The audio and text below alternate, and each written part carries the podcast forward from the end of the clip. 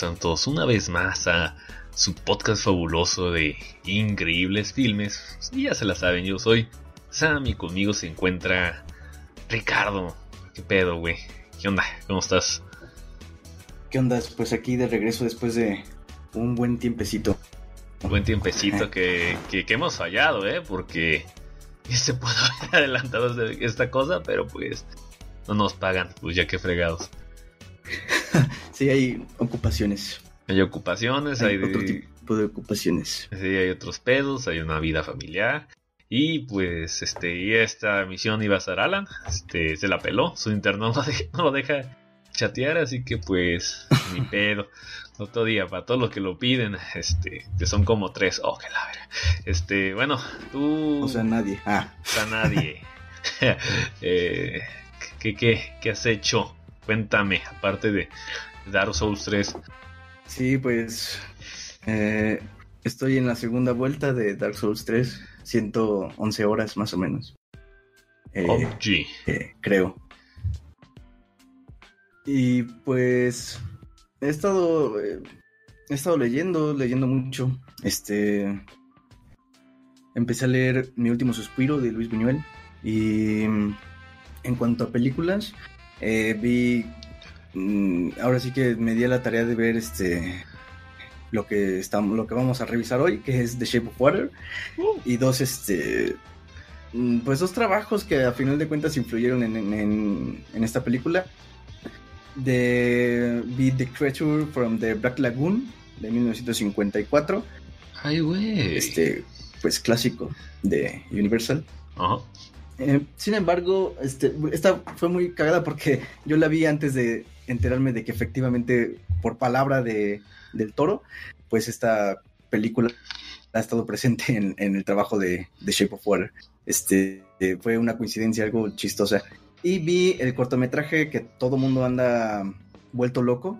Exactamente es plagio y que no sé qué. Bueno, la película de, del toro es plagio del cortometraje y no sé qué tanta cosa andan diciendo. El cortometraje se llama The Space Between Us y lo pueden encontrar en YouTube. De hecho, es este no hay, no hay pierde. y dura más o menos como. Sí, y, no hay, como mucho producto respecto a esos nombres, esas palabras clave. Eh, es del 2015, me parece, ese trabajo. Y lo pueden encontrar en. Bueno, ya dije en YouTube. Este.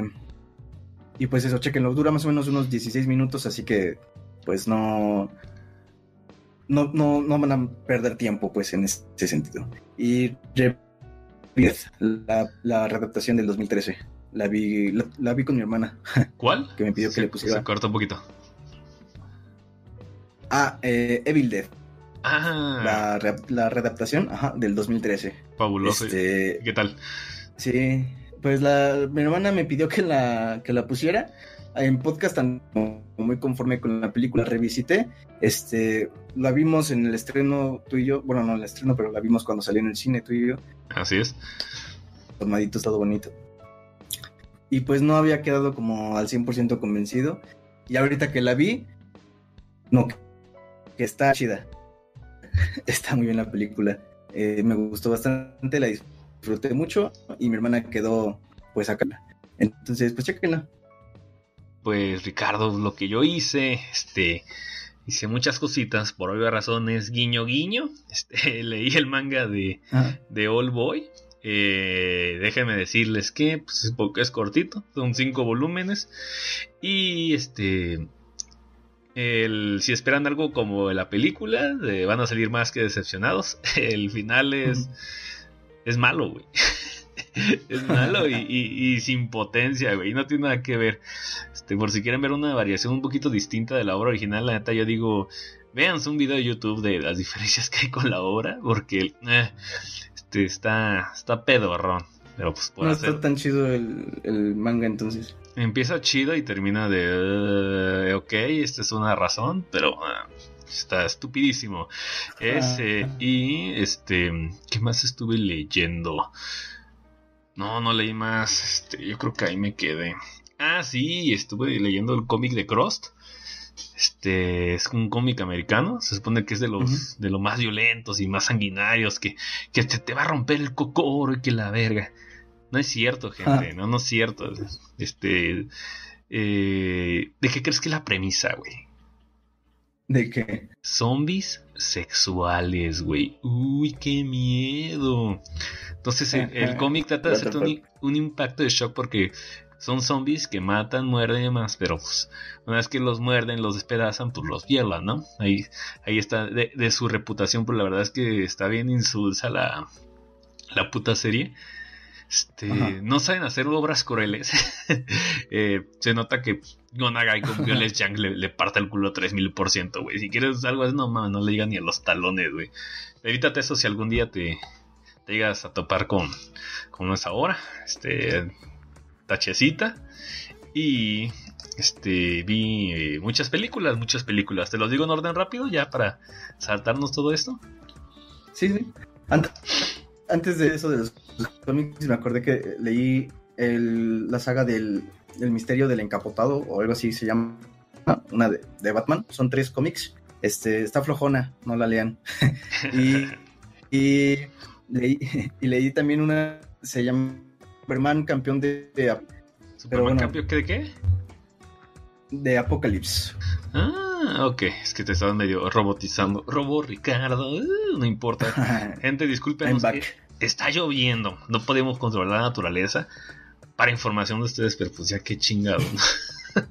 Oh, este, bueno, les digo, este, rápido, desde el principio de año. He visto The Disaster Artist, este, esta obra de Jim Franco.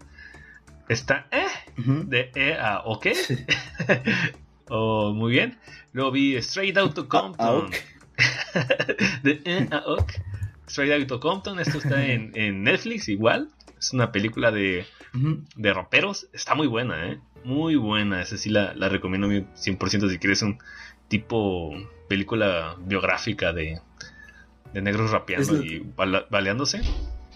¿Es la de Ice Cube? Sí, sale Ice Cube. Sale el hijo de Ice Cube como Ice Cube y la neta lo hace poca madre. Sale, sale yo reconocí a Snoop Dogg, a Tupac. Yo reconocía. Tupac, eh, Tupac antes de que saliera con el, con el, con el pirata de Culiacán. y el güey que hizo los, eh, los, los, los auriculares Beats, se me fue el nombre. Doctor Ed o Dre, no me acuerdo. Doctor, Dre. Doctor Dre. Mira cómo mi acervo cultural crece cada vez más. Impresionante. Luego vi What We Do in the Shadows. Este es una película hecha por Taiki Waititi, neozelandesa de humor sobre vampiros. Está muy buena, ¿eh? Esa sí te digo, si quieres ver algo relas con tu familia, esta es la chingona, güey. y, e, Está mejor que la de, entrevista con los vampiros. No sé cuál es esa. Voy a decir que sí, porque esta sí reí mucho. Eh, sí, este, de hecho, muy buena, muy buena. Eh, luego la reseña Shape of Water, obvio. Luego, este, crecí mi acervo cultural cinéfilo y vi I Was Shot de Stanley Kubrick. De así, tengo mi póster. Oh, que la frega. Este. Ice White Shot. ¿Y qué tal? me gustó, sí me gustó. Este, siento que son de esas películas que que crecen dentro de ti una vez después de verla. No por, por sobrevalorar, decir, ah, es que todo lo que toca Kubrick es, es oro puro, pero no por nada tienes esa, esa fama que tiene el cabrón. Este, A veces se le puede usar un poquito más de técnico que de, que de un visionario con corazón, porque era muy frío el hijo de la chingada. Pero pues, obviamente tiene un contexto y tiene unas razones y tienen este, tiene inspiraciones, que es lo que hace válido una obra hecho por un güey sin alma, pero, pero tiene alma, irónicamente. ¿Qué estupidez acaba de decir? No importa, es, es Kubrick, güey. Luego... Está, chida la peli. Sí, a mí sí me gustó. Eh, Saving Mr. Banks, esta, esta amiguito, trata, obviamente creciendo mi acervo cultural, em, sobre le, Walt Disney convenciendo a la autora de Mary Poppins se llama PT no sé qué chingados, no importa. Este para ah, que le, ceda los derechos de, para hacer la película. Ok, sí, lo escuchado de esa película. Lo interesante es que yo no sabía, pero desde este Walt Disney llevado 20 años intentando convencer a la mona. y eh, de 1940 a 1960. Entonces en 1960 la autora por problemas económicos va a Disney y empieza a trabajar con los, con los, con los músicos, con los escritores y demás para que se adapten correctamente. Y la, la señora es una hija de la verga. Nunca había querido golpear a alguien en la pantalla, te lo juro, güey. Es una así como que mamosa, mamón inglesa, así de cuello alto y, de, vieja escuela que, te, golpearían los dedos solo por agarrar más la cuchara, así. Y eso tuvieron que soportar ese equipo de, de Disney para, para tener algo que ella le agrade, porque si no, ni madre no soldaba los derechos. Y lo curioso es que la mujer, la autora, se me fue el nombre, perdón, te lo busco, Este. En las sesiones ponía un, ponía un este Mary Poppins la la la la la. Wow, no sé cuál sea. Eh, PL Travers. Pamela Lindon Travers. Pamela Lindon Travers.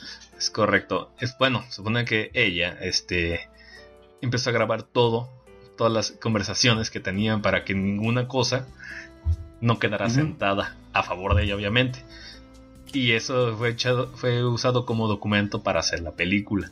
Irónicamente, en los créditos finales usan las grabaciones reales y se nota que la güey era una hija de la fregada. romantizan. Eh, eh, romantizan un poco, pues, este. Walt Disney es impecable. Stone Hanks. Y no haría, ah", pero pues, irónicamente es un gran casting y muy chido, ¿eh? Muy poca madre. Este, a pesar de tener un poquito de la. Un poquito de la cursilería del aire Disney, la, esta sí, sí, sí la recomiendo. Por, sobre todo si te, si te importa un poquito esa parte del, de la animación, amiguito. Vientos. Vientos. Luego vi. A ver, Attack de Blog. Te dije que le tenía ganas de hace rato. ah, la de los morros, esos. La de los morros. ¿Y qué tal? Tienen carisma. Me, me encantó, sobre todo los niños pequeños, que era Mayhem y no sé qué fregados.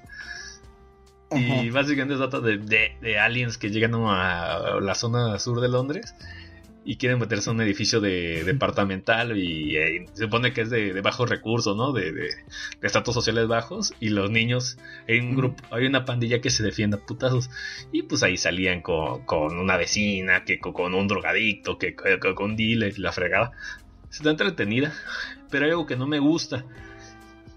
y, no termina de amarrarme porque es tan enfadoso. ¿Mande?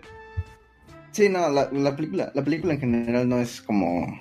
Nah, es, para pasarla, es como algo que ves en un sábado en la tarde, este. Lo que te decía, lo que, lo que a mí no me gustó es que el protagonista al principio asalta a una mujer con, un, con, con una navaja y al final lo ponen como héroe. ¿Y de qué? ¿Qué demonios? Si hicieron así en México, lo rodarían, estarían a padre, este, apaleando a alguien. Pero estuve checando así reseñitas y, mucha gente le, eh, pusieron énfasis en eso. Es que, como quieren que sienta empatía por un cabrón que asalta mujeres a sangre fría? Y pues no. Y, sobre, y a mano armada y todo. Y a todo el pedo. O sea, de, o sea, sí disfrutar mucho tiempo, pero ese contexto de que, bravo amigo, es que voltea a los demás, eres un héroe. Y todo el edificio aplaudiéndole, qué estupidez. Por cierto, el, asaltante, el protagonista es John Boyega, por eso se te hacía conocido en un principio.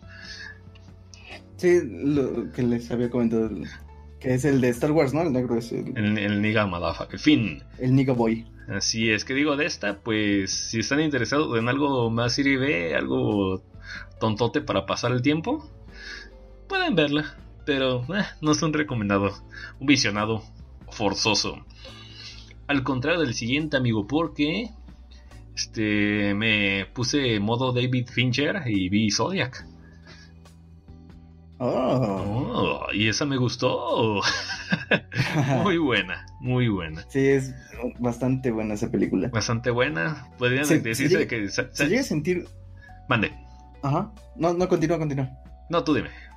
Ah, no, nada más te iba a comentar que se llega a sentir medio larga de repente porque la película no es, Justamente te iba a decir eso, que dura como 2 horas 40. Sí. Sí, sí se llega como a extender un poquito, pero en general está muy bien la película. Y como acervo cultural también aprendí que un asesino en serie en los 60 puso loca San Francisco. Y tanto los medios como los policías no sabían manejarlo. Y yo, ¿qué? ¿Eso pasó? ¿What? Y un caricaturista lo estuvo siguiendo en la pista y demás. Este. Está genial.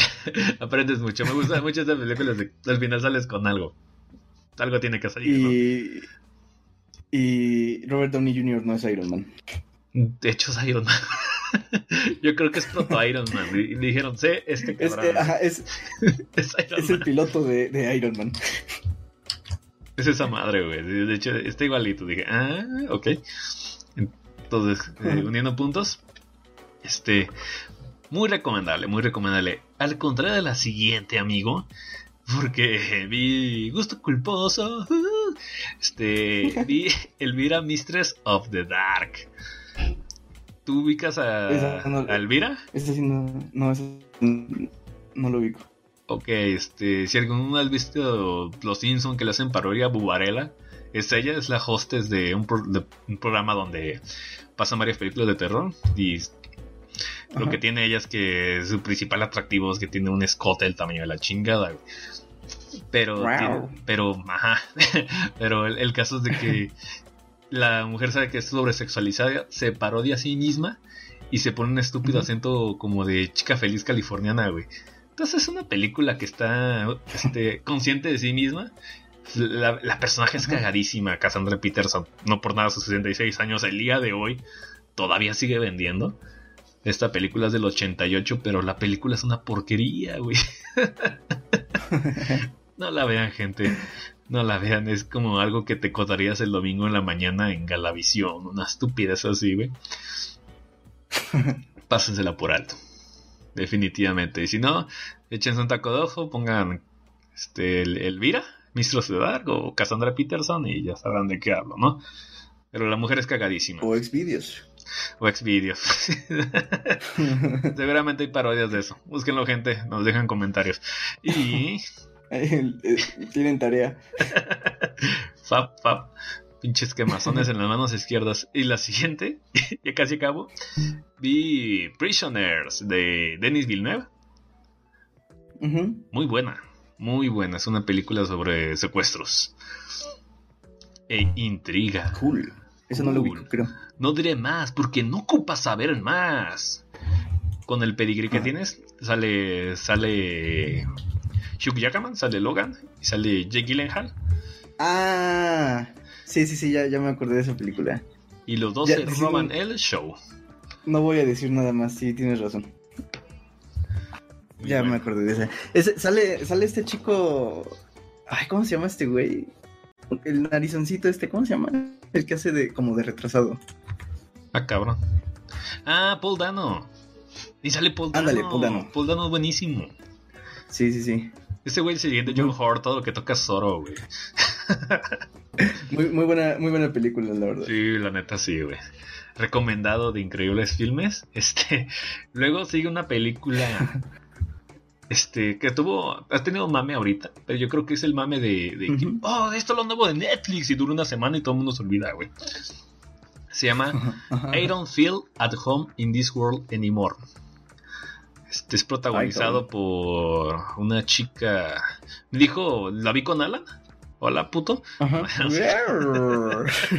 Sin celos. Este, eh, me dijo que salía una que era de, una chica que salía ante una, una Half Men. Pero yo se acabé la primaria, yo no veo pendejadas, güey. Este, sale ella y sale Laia Wood. Un saludo a los fans de Two and a Half Men. Two and a Half Men. Y dije, es una basura, discúlpenme. Este, eh, ¿Qué iba a decir? Ah, sí. Como humor negro, pero lo sentí muy deslavado muy desganado, como que no, no, no hacía, tardaba en hacer clic, ese no todo funcionaba, el trailer es mucho más gracioso y dije, puta, esto parece como que algo de, como que solamente hubiera salido directo en DVD o en streaming y dije, ah, esto salió en streaming directamente y ya. Entonces, eviten el mame, gente. Eviten el mame. Y por último, mames, me aventé 11 películas, cabrón. Por último, este, crecí mi acervo cultural de Mickey, güey. Y vi Walt Before Mickey, güey. Este, Esta película narra sobre la vida de Walt Disney justo antes de, crear a Mickey Mouse, como dice la película. Este, te da datos que la neta yo no sabía ni a putazos, güey. La primera empresa de animación de Walt Disney quebró porque el güey estaba bien pendejo y no sabía cobrarlo correctamente. Este, él mismo creó al conejo Oswald, ¿no? Si lo ubiques. Mm, no. Bueno, con creó el conejo Oswald, pero estaba, las películas estaban siendo financiadas por, por la productora que, hacía Félix el Gato. Entonces, este, Walt Disney ya darse cuenta que lo que él hacía los derechos los tenían los cabrones de Félix el Gato, se emputa y decide hacer su propio personaje, que es el, que es el Mickey Mouse. ¿Qué tiene importante esta película? Que aprendes datos históricos, porque la neta la película es mala. Es mala con ganas, tiene actuaciones este, planas, este, risibles.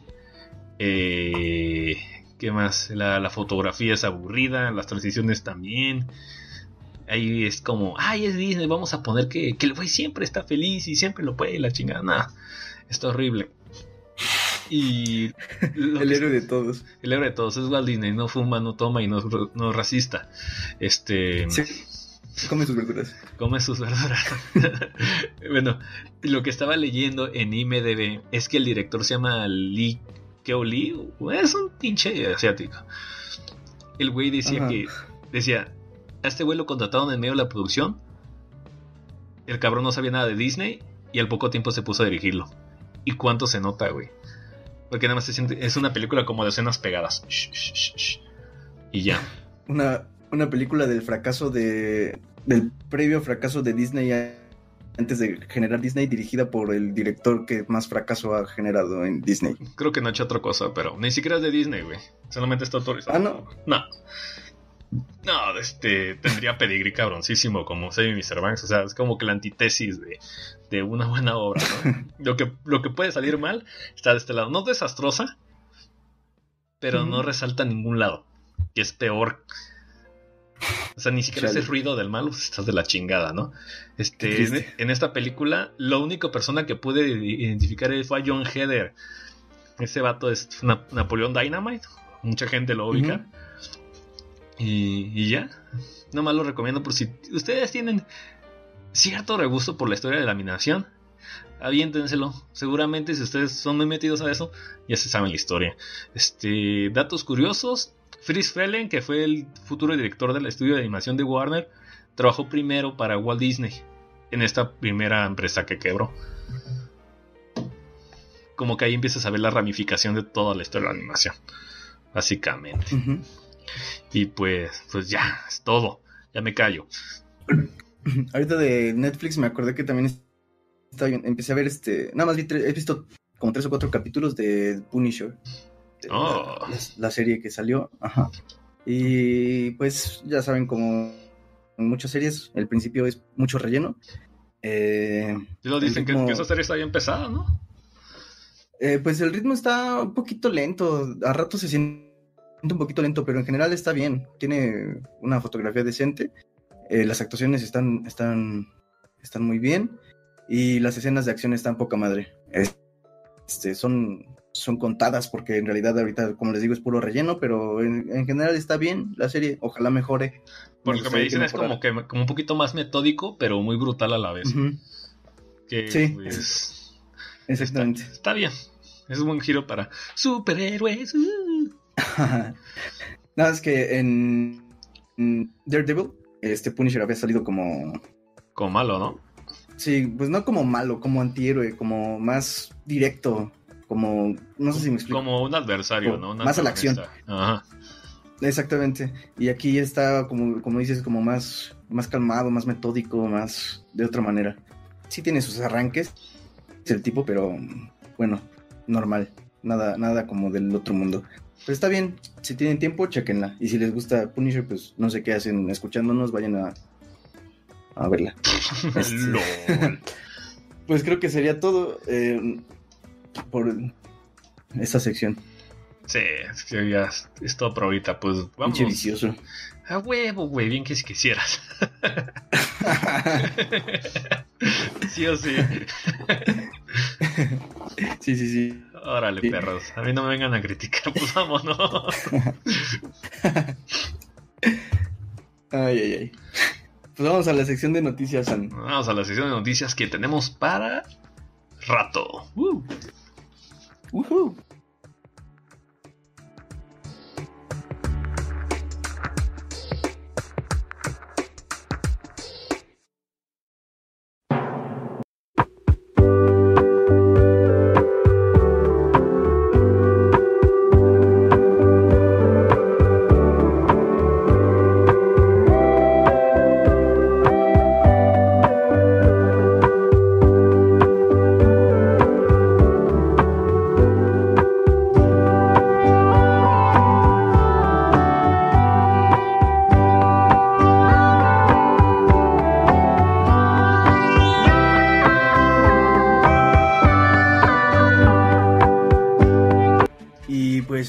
De vuelta en la sección de noticias, gente y Alan.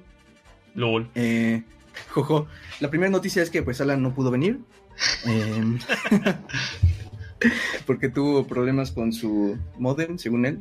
Ajá. Eh, no sabemos, pero tiene quemaduras de tercer grado en la mano derecha, entonces pues quién sabe. Fue la excusa. Hola, mano ¿Qué tan solo está? En fin, bueno, eh, la primera noticia es que el director JJ Abrams se está preparando una serie de sci-fi. Y esta se encuentra en disputa entre Apple, Warner y HBO. Todavía están viendo ahí qué onda con esos tratos, a ver quién inyecta más dinerito, obviamente. Y bueno, todos los detalles al respecto de esta serie, incluido el título, se han mantenido en, en un tremendo secreto. Así que lo único que se ha dado a conocer es la premisa principal. Se narran las vivencias de unos personajes que están involucrados en una batalla de nivel global en contra de una fuerza monstruosa. Veto a saber qué tipo de fuerza monstruosa. Seguramente son aliens. Em, y bueno, quién sabe qué pex con el título. Y va a estar JJ Abrams metiendo su nariz. Esperemos que. ¿Y qué nariz? Em, según parece, también se ha formado un tándem constituido por John Francis Daly y Jonan Goldstein. Estos dos sujetos fueron partes o copartícipes del trabajo de guion eh, respecto al primer borrador de Spider-Man Homecoming. ¿Recuerdan? Este trabajo de Homecoming fue escrito por un chingamadral de gente. Eh, entre todas esas personas estaban ¿Cuántos escritores tenía? Me acuerdo, creo que como 10. No mames. Hora de buscar. Uh-huh. Let's Google. Spider-Man Homecoming. Homecoming. Um, uno, dos, tres, cuatro, cinco, seis. seis escritores. Mecha.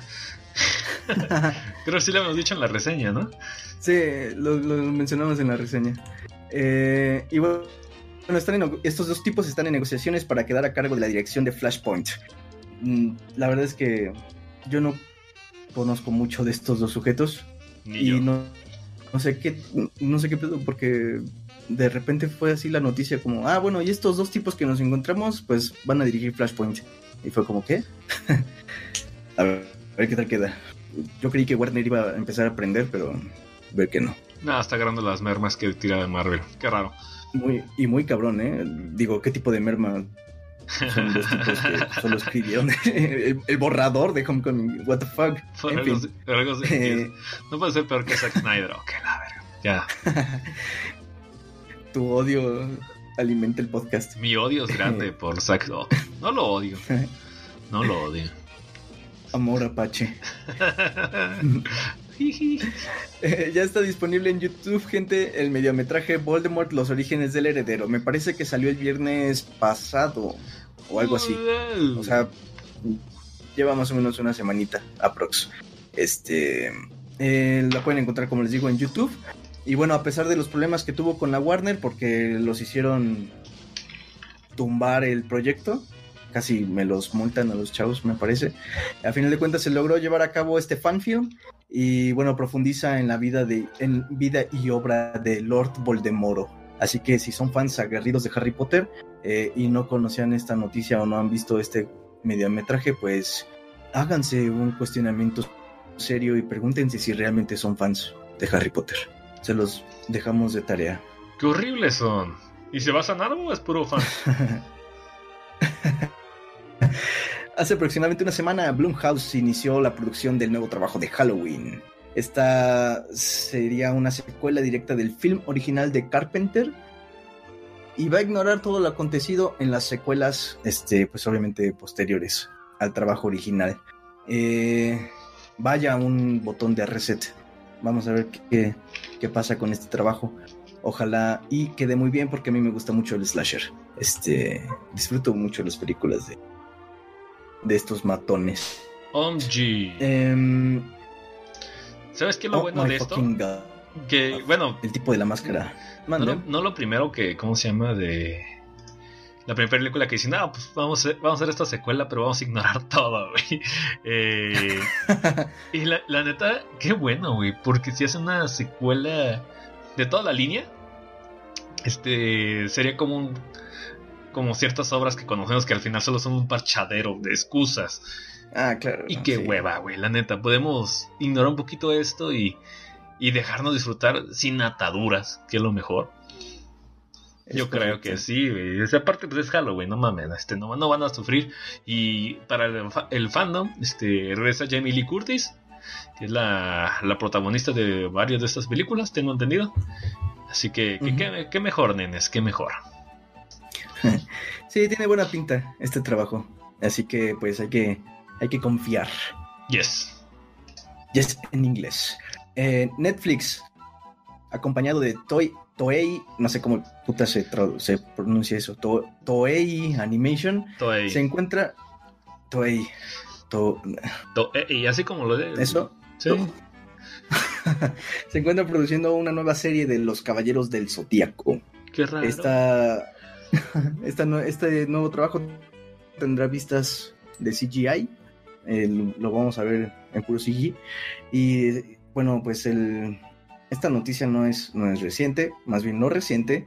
Es que este trabajo se ha retrasado y acabará estrenándose más o menos para el 2019 y no este año como estaba previsto. La primera temporada constará de 12 episodios de una hora de duración y estará titulada Night of the Zodiac Saint Seiya. Así que, pues a esperar, gente. Todos esos fans aguerridos. ¿12 horas? 12 episodios de una hora, es correcto. Está toda madre. Es raro. Este, bueno, yo en mis, tiempos de secundaria, pues no pensaba en otra cosa que los caballeros, güey. Hubo un tiempo que sí lo mamá realmente, güey. Es irónico, porque para la versión original se llama Saint Seiya, se le llaman santos a los pinches protagonistas porque se supone que los santos son aquellas personas que se sacrifican por su dios. Para no tener pedos con contexto religioso, le cambiaron a caballeros del zodiaco. Pero aquí se llama Caballeros del Zodiaco Santo Sella. O sea, ¿qué pedo? ya, ya, entiendes cuando Ya saben, gente, estos son los, los datitos frikis que se pueden llevar de increíbles filmes. De increíbles filmes, es correcto. Y déjame hago cuenta, ¿cuántas veces ha adaptado Toei Animation a la saga de las dos casas? Tenemos... O Kurumada, mejor dicho, hijo su puta madre. Tenemos la serie original. Tenemos la saga de Hades. Está los Canvas. Tenemos la película CG que salió hace poco, no sé, cuatro años. En Sensei Omega también hace de nuevo las 12 casas. Y esta nueva serie. Son seis veces que usan el mismo arco argumental, güey. eso le llamo explotación, güey. yo la verdad casi, casi como Star Wars, y digo casi porque al menos de Star Wars ya he visto algunas cosas, estoy desconectado de los Caballeros del Zodiaco. Ajá. sí, yo no, no crecí con ellos, entonces no sé. Eh, pero bueno, gente fan como Sam, creo que esta noticia les, les es para es para ustedes. Eh, lo veré por curiosidad y por morbo, porque ¿qué creen? Por ahí he leído que esta serie tiene escritores americanos. Se, van a, se van a zurrar y saben que los americanos no, nada, no son nada fans de estos pinches series. eh, Denis Villeneuve tiene el ojo puesto en otro trabajo de sci-fi. Se está poniendo de moda esto del sci-fi. No mames. Eh, esta vez trabajará con, con otro gran título llamado Dune. Dune, eh, Dune, Dune. Dennis rechazó la dirección de una nueva entrega de 007 y exclamó que desea trabajar en una adaptación de la mencionada obra de Frank Herbert. Y leo su expresión o su cita.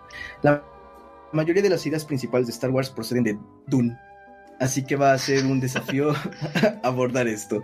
Mi ambición es hacer la película de Star Wars que nunca vi. En cierto modo, es Star Wars para adultos, ya veremos. O sea, que eh, la idea que el que Dennis la arroja a todo el mundo, incluyendo futuros, ¿cómo se llama?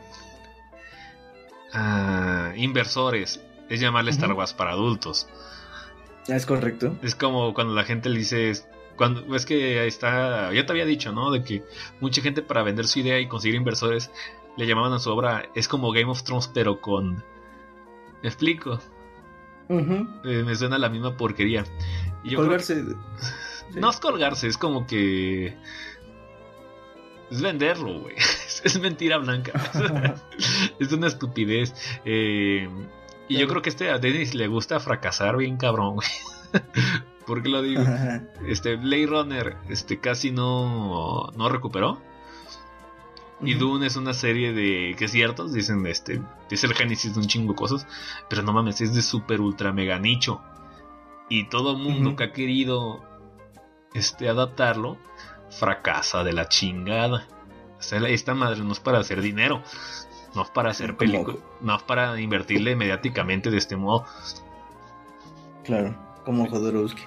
Jodorowsky, pues pendejo, este, quería hacer una, una película 60 horas famoso.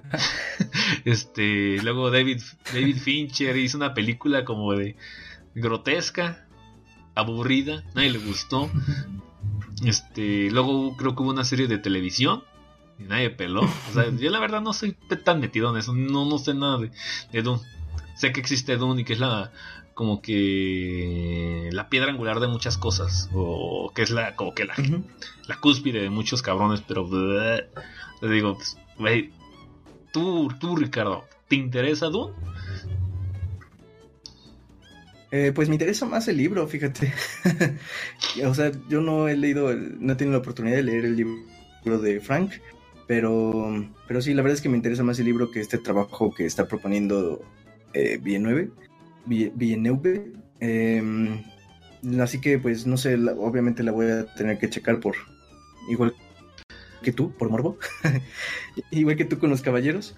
Este, jijiji. Pero, pero más allá de eso, la verdad es que no, no me. Pues no me. No me venden esta idea de Star Wars para adultos. Eh, nah. No. parte Dennis es mucho más inteligente que eso. Este, sabes que, el hombre es capaz y tiene. es buenísimo el hijo la chingada. Si va a hacer algo, va a hacer algo chingón. Pero, de que esté un éxito, sí o no, es otra, es otra historia. No dudo de la calidad. Y es que fíjate que, por ejemplo, esto, este, es curioso esto de este fenómeno, porque el tipo, pues no, no es, pero, por ejemplo, esto que mencionabas de Blade Runner, del 2049, este, pues no tuvo, no tuvo mucho éxito en taquilla. Sin embargo, pues no he leído malas críticas de la película. Entonces, no, todo el mundo la encantó. A mí me gustó mucho. No se me hace la, la, gran maravilla. Se me hace como que hay partes de Ghost in the Shell ahí. Pero estuvo muy bien. Entonces pues, es un fenómeno muy extraño. Ojalá y, y le quede bien el trabajo. Oh. Pero, jiji. Mientras tanto hay que conseguir ese libro. Ahorre. Jiji. Eh, posiblemente Masters of the Universe, la película que tal parece que a nadie le importa, podrá retrasarse y no se sabe si el año 2019 vaya a ser su año de estreno. Em, esto es muy particular o muy curioso porque la preproducción ha ido muy lenta y aún se encuentran, todavía se encuentran realizando concept arts y revisando detalles de plot junto a David S. Goyer. Eh, bueno, David, S. David S. Goyer trabajó en películas como The, The Unborn, En la Semilla del Mal, y Blade Trinity como director. Este, y como guionista trabajó en Justice League, Batman vs. Superman y en la trilogía de Nolan. Este, sí, ese güey es súper mamadísimo por eso y porque creo que hizo. Ese güey fue el que hizo Blade, la primera de Blade, el guion. y, muchos le atribuyen el, boom de los superhéroes. Sí, él, hizo el primer plot de Blade y el segundo también. Y después dirigió este Blade Trinity. Y esa ya no tuvo como tanto pegue, pero en general el tipo es buen guionista. A mí me parece. Tiene altos y bajos y, oh, Dios mío, tiene la sutileza de una piedra en la jeta. Yo creo que tiene. Yo creo que tiene buenos trabajos. Batman y Superman es un buen guion. la verga. Luego se mató en el cobote. Vámonos. Eh, en fin, pues así es, gente. Se supone que se supone que el año que viene ya iban a estrenar esta peliculita de de He-Man, pero pues el pastel. Todavía ni siquiera tienen bien los concept arts. Nadie le importa, pues, pinche He-Man. Este, este lleva como que. Así lleva 10 años. sí, de Velo Chingo. Bien cabrón. No, este, preproducción. Eh, hace poco vi la de, de Toy That Made Us. Hay un capítulo especial de, de He-Man. Y ahí revelan que Hasbro ha, intentado traer de nuevo a He-Man para su pegue. ¿Por qué? Porque en los 80 era la cúspide de lo máximo, güey. Vendió a lo estúpido, güey. Pero el, pedo es que los productores no han sabido actualizarlo y ofrecerlo de nuevo. Entonces están buscando como que la, manera chingona, el, punto exacto de traerlo y ser una, una reata. Pero yo creo que ese concepto muere con los 80. Sí, la verdad es que sí tuvo su boom, muy cabrón. Muchos de los que son, nosotros ni siquiera somos de los ochentas y, y sí, nos tocó. Pues nos tocó todavía la oleada He-Man. Pero bueno, sí, estoy completamente de acuerdo. No han sabido qué hacer con ese, con ese, con esa respuesta de hace como ¿cuánto tiempo? ¿80?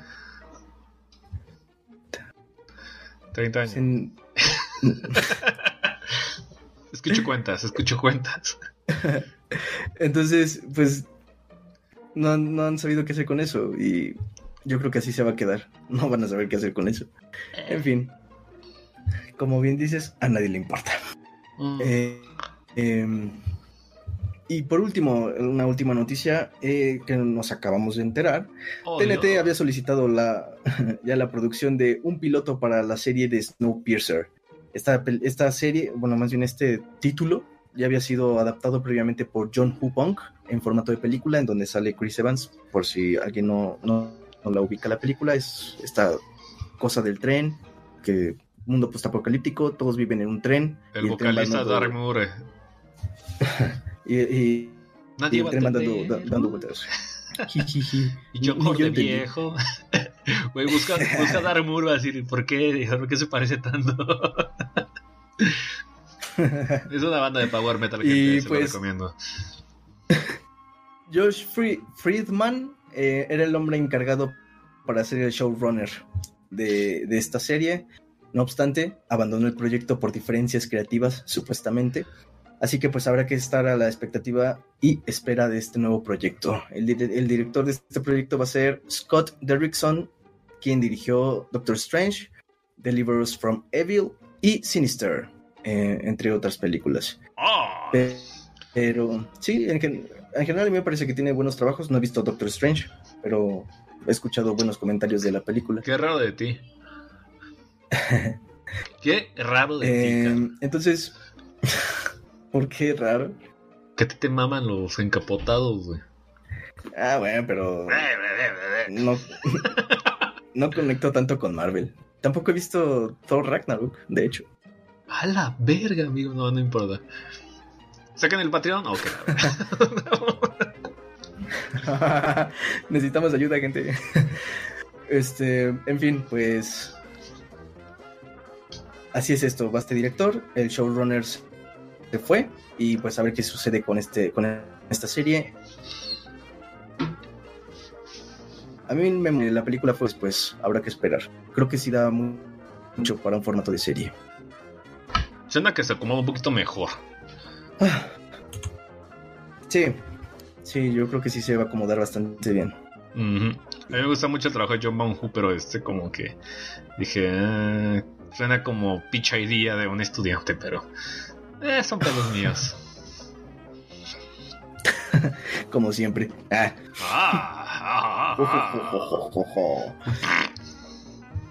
pues vámonos.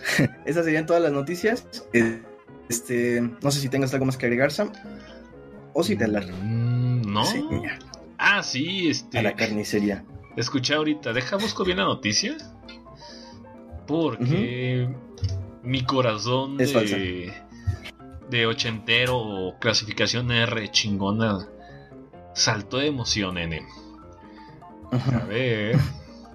Ajá, Eva. A ver.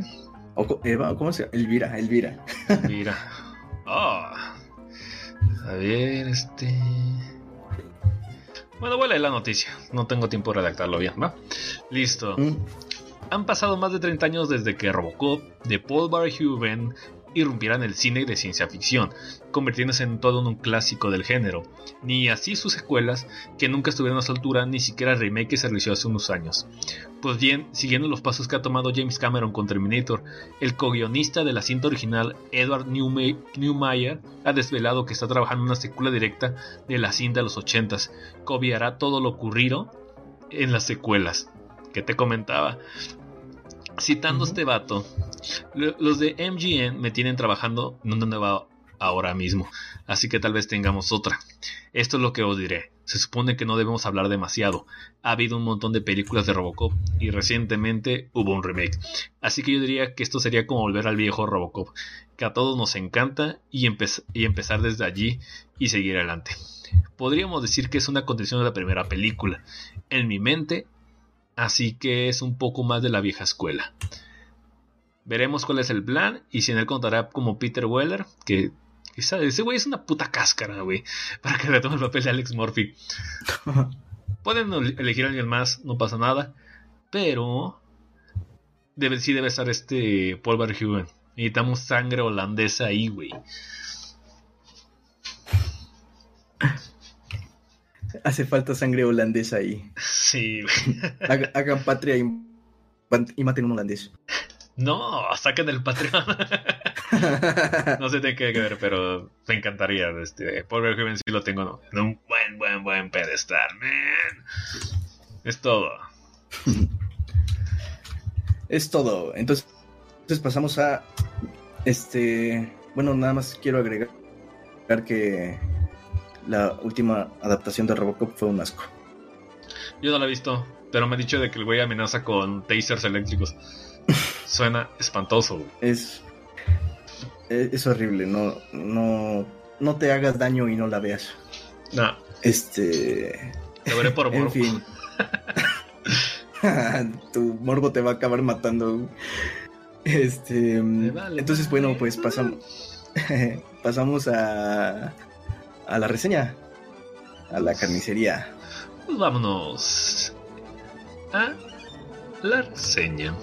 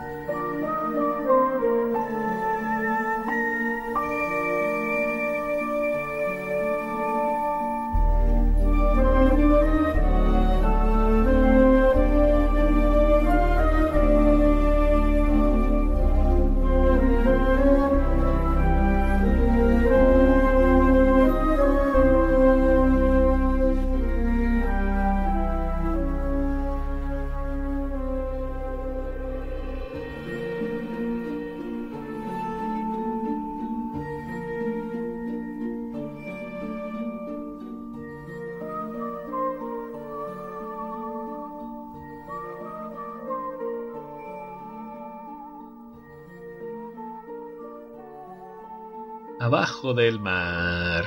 Abajo del mar. Oh, que la verga. Déjate payasados, este. Tú, Ricardo, este. Por favor. Yo quisiera ir a casa. ah, el mar es la onda, men. Pero este no es un mar, es, un acuario. Oh, que la chingada, no importa. Tiene agua. Te puedes mojar. Guiño, guiño. qué estupidez. Lo que es no tener ningún intro. Este, Ricardo, dejándonos de estupideces. ¿Qué es lo que piensas de Shape of Water? Shape of Water. Eh, bueno, brindemos un poquito de, de contexto. Ajá. Eh, Shape of Water, la última película de Guillermo del Toro. El, el guion, el plot, está trabajado por Del Toro, obviamente, y por Vanessa Taylor. Ella fue productora. Ella fue productora también en de Game of Thrones. Un saludo a Vanessa Taylor si nos está escuchando. Vamos. y este y fue escritora de Divergente, eh, Guacalita. Este y bueno, en, en el cast encontramos a Sally Hawkins como Elisa Esposito. Esposito me recuerda mucho, no puedo evitar pensar en Red Dead Redemption cuando, cuando escuchaba su, apellido Esposito. Suena como cuando John Marston llega a México. Creo que es un apellido muy común en ciertos lados. Somos ignorantes. Uh. Cuando dicen Esposito, yo me acuerdo de Giancarlo Esposito, de, que es el Gustavo Fringe de Breaking Bad, pero.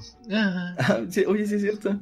No, me acordaba de ese güey. Continúa, caballero. Eh, muy amable usted.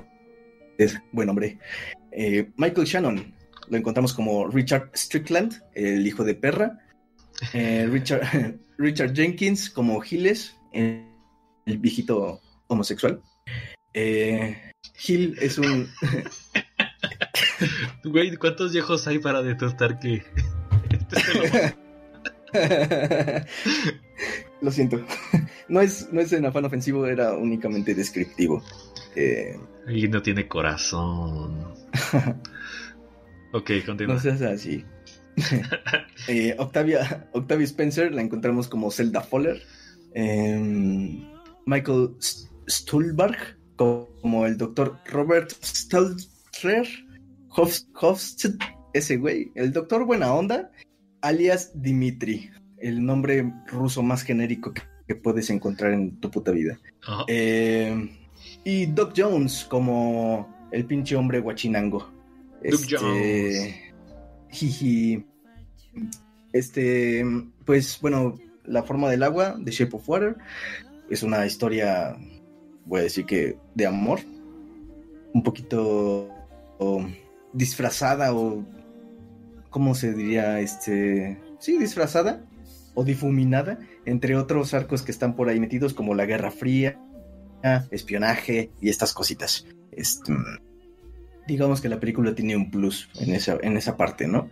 Y bueno, narra las, la vida de lo que es una, chica eh, muy... y cómo se encuentra con una que sacaron de Beto a saber dónde. ¿Dicen de dónde? No me Sudamérica. Mm, pero solo dicen eso, ¿no? No dicen un lugar en específico. No, Seguramente el Amazonas, que decían que lo, que, lo tenían como Dios y shalala. Mm, es verdad.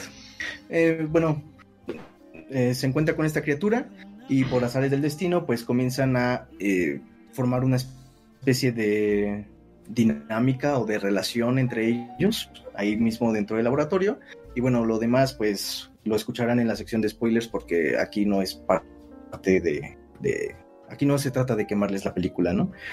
Eh, pues va de eso más o menos la película, básicamente. Em, ¿Qué me pareció? Pues me pareció... Fíjate que al principio eh, fue muy extraño porque fue un, fenómeno muy curioso porque al principio yo no, no estaba conectando mucho con la película. Me sentía como, como hacia dónde va o cuál es el objetivo. No sé, extraño. Extraño en ese sentido de no, no, no, no alcanzo como a, a, conectar con la película. Este, sin embargo, después fue tomando otro ritmo y la verdad es que acabó gustándome, acabó gustándome la película, no, no, digo así, no salí enojado, pero no la vi en el cine. Guiño, guiño. Qué basura. Eh, no, no terminé, es que fui a Cannes a verla, entonces. Ah, esa es la que. Fue una premiera aparte. Exactamente. Entonces, bueno, no, no, no me disgustó la película. Eh, la verdad es que quedé, quedé parcialmente satisfecho o generalmente satisfecho. Mm, mm, no sé, en general está, está bien la película. Eh, ¿Qué hay de ti, Sam? ¿Qué te pareció? ¿Tú qué crees, güey? Eh, yo creo que si no estabas salty, yo creo que te gustó.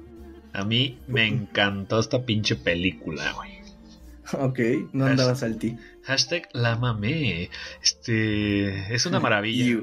es una maravilla en todos los sentidos. Este, la película la he visto dos veces. Es raro. este, es raro que pase algo así. Uh, ¿Las dos veces con Alan? Compromisos sociales más que nada. Ok, la verga, no. No puedo decir. Nada, no se crean. Este. Y el segundo visionado ayudó a reforzar ese pedo.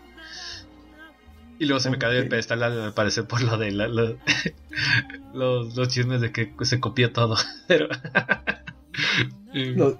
Perdón, te, cortaste un poquito los. Este. Que se me cayó un poquito el pedestal por los chismes que estaban diciendo que, que se robó todo, ¿no? Pero ah, dejando eso a un lado. Ah, ya. Vamos, retrocedamos en el tiempo así. Este, al tiempo de que Sammy salió maravillado de, de, su butaca. Em, eh, se, se, me hace increíble, se me hace increíble narrativamente. El guion se me hace excelentemente bien estructurado. Este, eh, las actuaciones, cada uno de los de las actuaciones son son fabulosas. Este, ves cada uno de los personajes tienen sus sus propios este sus propias características, sus propios manerismos, sus propias este personalidades muy marcadas. Este, quien diga que Ay, no tienen tiempo suficiente para desarrollar un personaje, pendejadas. Este, eso es una obra que, que, se da cuenta lo que hace este la música, la música cumple. Este, y y en ediciones, aunque a veces es estándar, es muy buena. Es muy buena porque complementa mucho este, unas escenas con otras de manera consecutiva e inconscientemente te va narrando un ritmo. Que más adelante pues platicaremos ese pedo que ya en la, segunda visionado que me dije pues se nota que este güey sí revisó, revisó. Este... Ah, sí, sí, totalmente. Estampa Guillermo de Toro. Yo no conozco tanto a Guillermo de Toro. Ahorita, que lo pensé, este, creo que la única película que hizo ese güey es Pacific Rim y no fue de mi agrado, güey. Este, ¿El laberinto del fauno? No, no, no, la he visto completa, ¿eh? No, no la considero, güey. Este... Eh, ¿Cronos? No, ni Cronos, ni Mimic, ni El Espinazo del Diablo, ni esas madres, güey. Estoy mal, gente. ni, ni, ni, ni, este. Old Boy iba a decir, este Hellboy. eh, no la he visto completa. Me quedé cuando estaban tomando tecates porque este Hellboy toma tecate, gente. Eh, y ya. Y ya dije, ah, estoy mucho. Estoy mucho, pero sí, me gustó definitivamente. Yo sí la recomiendo. un buen, sí, un buen acercamiento a, sí, al lector. Sí, este. Tiene buen mame. Buen mame. Este, creo que no ha visto tanto mame mexicano desde Coco. Bueno. que no tiene hace mucho, ¿no? Ay, Recuérdame. Le cantó la viejita mexa arrugada, que se parece al 98% de las viejitas mexas arrugadas. Yo quisiera ir a casa. Qué, gratuito, güey. Ay, Dios, es este para otro tema, pero. este. Yo quiero ir a casa. Yo quiero ir a casa. Eh, muy buena. Este, ¿Quieres decir algo más? Quieres pasar a, a sección spoilers. Eh, pues nada más resaltar esto. nada más resaltar esto que, comentaste. Me parece muy acertado esto, esta cuestión sobre el guion. Tiene un, manejo de guion impresionante. Eh, yo creo que fue lo que más me gustó de la película. Las actuaciones están impecables, eso sí. me parece que de hecho Del Toro le dio a esta Sally Hawkins una especie como de compilado de cine mudo. Eh, no estoy seguro si en estos contenidos de este dato no estoy muy seguro, pero al parecer este compilado de, cine mudo contenía eh, trabajos como los de Chaplin o los de Buster Keaton, etcétera, ¿no? Todo este, este trabajo de, pues de antes, estos clásicos. Y a partir de esto, eh, esta, esta chica Sally Hawkins empezó a preparar su personaje. A mí me parece un personaje que excelentemente trabajado. Eh, muy, muy buena preparación de personaje. Y y pues no, no, no le encuentro peros a su actuación, realmente es muy buena. Eh, aquí no hay como que, ay, es que si no habla, entonces no puede modular la voz, no mames, intenta dar una expresión sin hablar y dar una idea sin hablar y, y luego nos cuentas qué tal. Sin parecer, sin parecer niño haciendo rabietas, ¿no? E, es correcto, exactamente. Eh, entonces sí, en actuaciones yo no, no tengo ningún pero, ni siquiera en, en los personajes, porque hasta incluso algunos podrían parecer muy cliché, como este, el, el oficial este, Richard Strickland, el, el, oficial encargado pues de la... El, jefe de, seguridad. Exactamente. Em, ni siquiera eh, tendría un pero con personajes un claro cliché del, del villano eh, de, de, cualquier tipo de película, ¿no? Em, o el viejito este que te había comentado, que es como como reservado, buena onda, no sé, estas cositas. Em, y bueno, lo que te había comentado del, guion, eh, rescatando como tu... Es bastante, bastante bueno, muy orgánico, muy bien articulado, rescata las ideas que tiene que rescatar en su momento. El, quizá el único pero que tengo con la película es precisamente, y a lo mejor va a sonar contradictorio, pero precisamente esta cuestión de los personajes como cliché, este villano que es villano porque le gusta ser villano, sí te ponen algunas cositas de sus motivaciones y tal de la familia y esto, ¿no? Pero no profundiza en ese personaje y no es algo que, eh, pues que para mí cierre bien. No, no estoy diciendo que la película tenga que durar más ni profundizar en tal cosa, Solo me faltó tal vez un poquito por ahí de saber qué pedo con Richard Strickland. Eh, si te ponen a su familia y de hecho tiene varios, varias cositas interesantes respecto a la familia. Em, y, bueno, esta es una, una, quejita que tendría tal vez con, con estos personajes, ¿no? Con, con, estos personajes un poquito por arribita, por encima de las, de las cosas. Y otro, otro problemita que tuve, nada más fue un detalle que fue, fue una puesta en escena. Eh, pero, ya en sección de spoilers te comento qué onda con esa sección, este, digo, qué onda con esa escena de, de del problemita que tengo. Así que pues, ¿pasamos a sección de spoilers? Sí, cuenta qué pedo. Eh, hay, una, hay una parte donde está Esposito se encuentra alimentando al monstruo con los huevitos y todo ese rollo. Y me, y me parece que eh, es en la escena en la que baila. Ya ves que baila con una cubeta y el trapeador.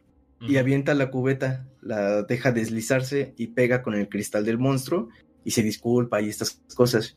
Eh, y, de repente de la nada, bueno, hace como el, corte y de repente de la nada, de, la oscuridad, sale el doctor, este, el doctor, el Dimitri. Dimitri. Sale, sale sale Dimitri así como de la nada sorprendido viendo cómo se comunicaba Esposito con la criatura. y en ese momento lo único que pensé fue cómo putas entró Dimitri sin que la chica se diera cuenta o cómo demonios es que la chica entró sin que Dimitri se diera cuenta. ¿Me explico? Es como... Ese fue muy como que muy stage de, de novela, ¿no? De te caché, perra. sí, es como Dimitri tiene que estar ahí por alguna razón. No tengo un motivo, o más bien una solución para cómo va a entrar sin que ni, ni Esposito ni la criatura se den cuenta, entonces solo va a estar ahí. Esto se me hizo un, un detallito de la puesta en escena, pero en realidad nada más. Este, de ahí en fuera todo me pareció bastante bien llevado, muy bien manejado en general. Y, y bueno, tiene bastante simbolismo, me parece, la película. Oh. Eh, nos, ¿Tú tienes alguna, alguna lectura, Sam, de, de la película? ¿Alguna interpretación o no sé, algo que te haya dejado la película? No, yo lo tomo como que muy literal. Porque mucha gente dirá, ah, es que voy a, voy a ver a este película de amor de me quiero, quiero con un pez y la chingada, ¿no? tú decías. Buscando sí, ¿cómo, demonios este. ¿Cómo demonios clasificar eso? Y pues es sencillo, este, es, película de fantasía oscura, güey. O fantasía adulta, o fantasía urbana. Pues sabrá decirle, ya que tenga tintes de la clásica parejita al final enamorándose es otro pedo, ¿no? Pero al final tiene como que ese pequeño margen. Si uno entra con, con ese contexto, este, de que yo lo veía al principio como si fuera una fábula. Entonces muchas de estas, de estas cosas, que es ridículo, como Dimitri entrando a la zona, uno lo puede tomar así este, este, pues, como, como X, ¿no? Fue, mucho más sencillo para mí tragármelo, porque siempre desde un principio este, comienza con este aura que, el, departamento de, de Elisa este, inundado y la mujer este, este, dormida, porque según cuentan, ella también tiene, desde pequeña que fama dando un río, tiene un vínculo muy fuerte este, de, con el agua, que son, que, son de, esas cosas, ¿no? Pues más o menos te vas, este, vas comprándote ese pedo. Este, no sé qué más decir ahorita, di algo en lo que se me ocurre otro punto. claro, eh, lo que, eh, lo primero que yo quisiera como resaltar es justamente el título. Eh, obviamente, el título es, el título es La forma del agua, The Shape of Water. Y lo primero que pensé justamente al, empezar a verla, lo primero que, más bien en la primera persona en quien pensé, fue en un autor llamado Sigmund Bauman, eh, ¿Y por qué pensé en él? Él hizo mucha teoría sobre identidades líquidas en la posmodernidad o en la modernidad. Em, mucho de su teoría empezó con este trabajo, hablando de cómo la, eh, estructura o la vida de, ciertos individuos en determinadas épocas y determinados contextos se adapta dependiendo de las exigencias de estos y es completamente pues, adaptable.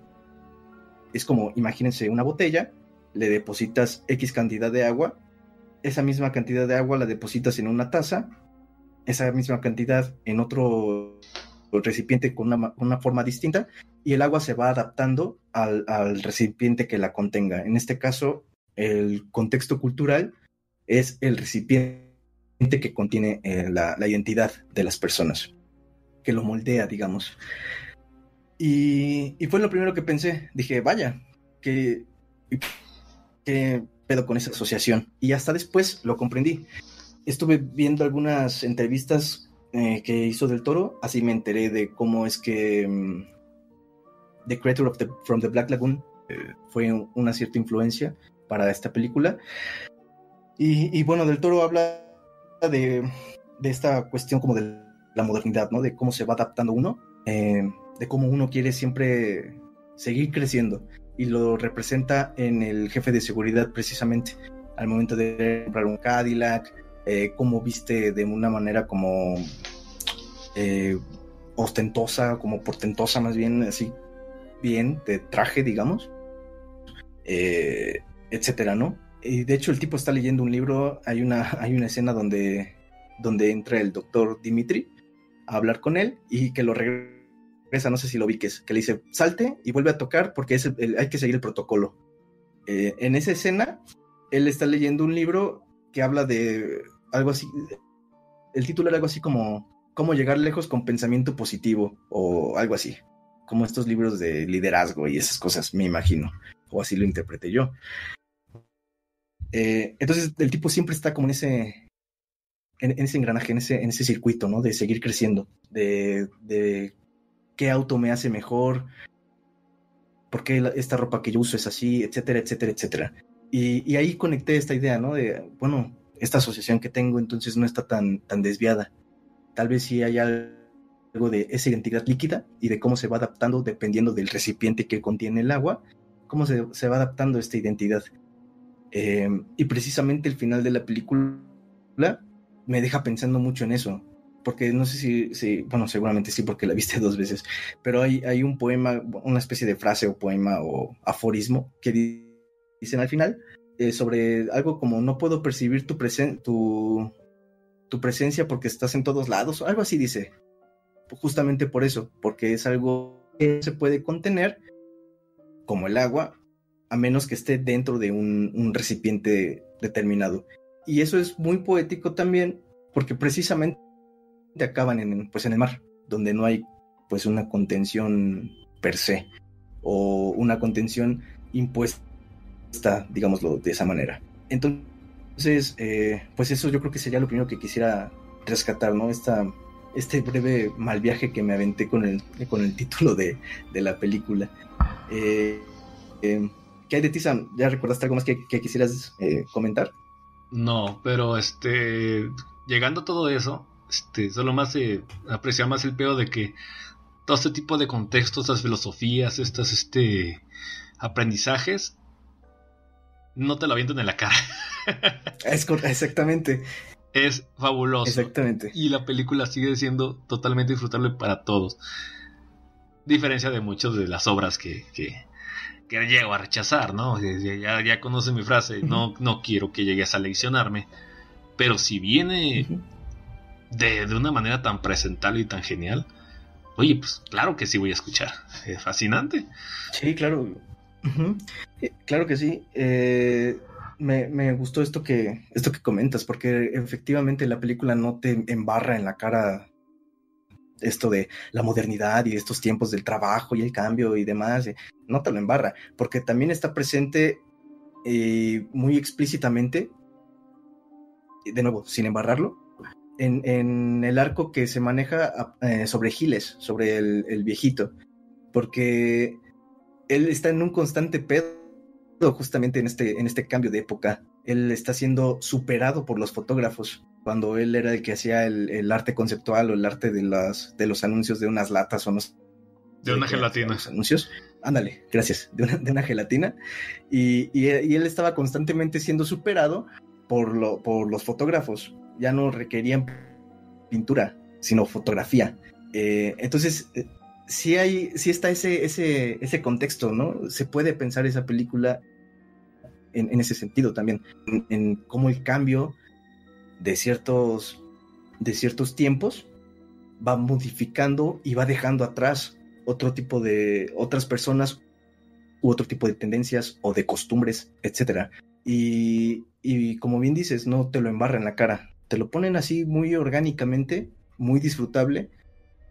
Y a fin de cuentas ya queda en Esa es la palabra, es orgánico. Ajá.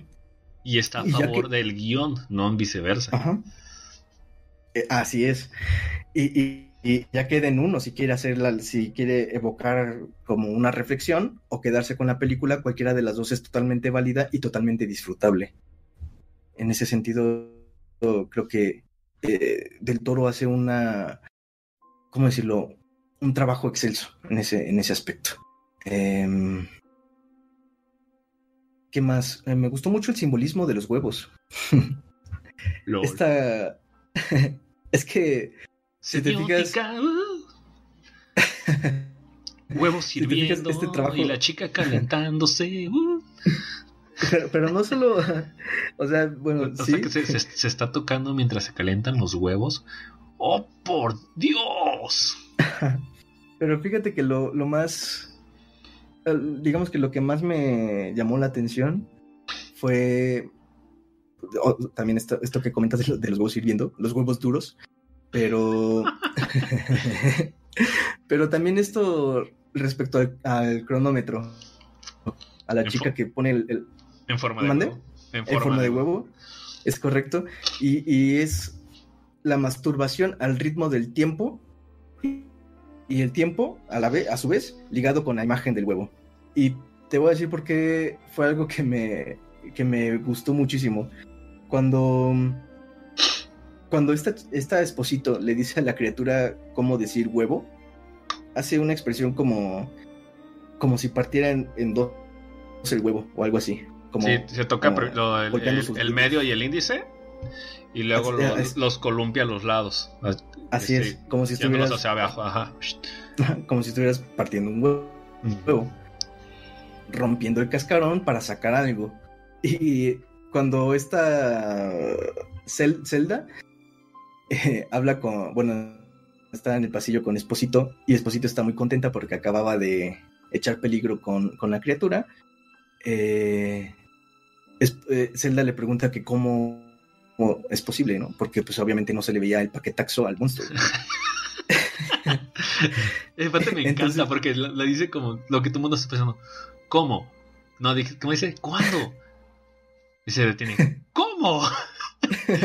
y, y, y, el, lenguaje, esa poca madre. Yo me lo aprendí, así de. ¿Eh? ¿Ah? Y la chica se queda de. Y, pues ya ves. La celda se queda de. Ah, no, pues nunca confíes en ningún no, vato. nunca confíes en ningún hombre, a pesar de que se vea que no trae nada.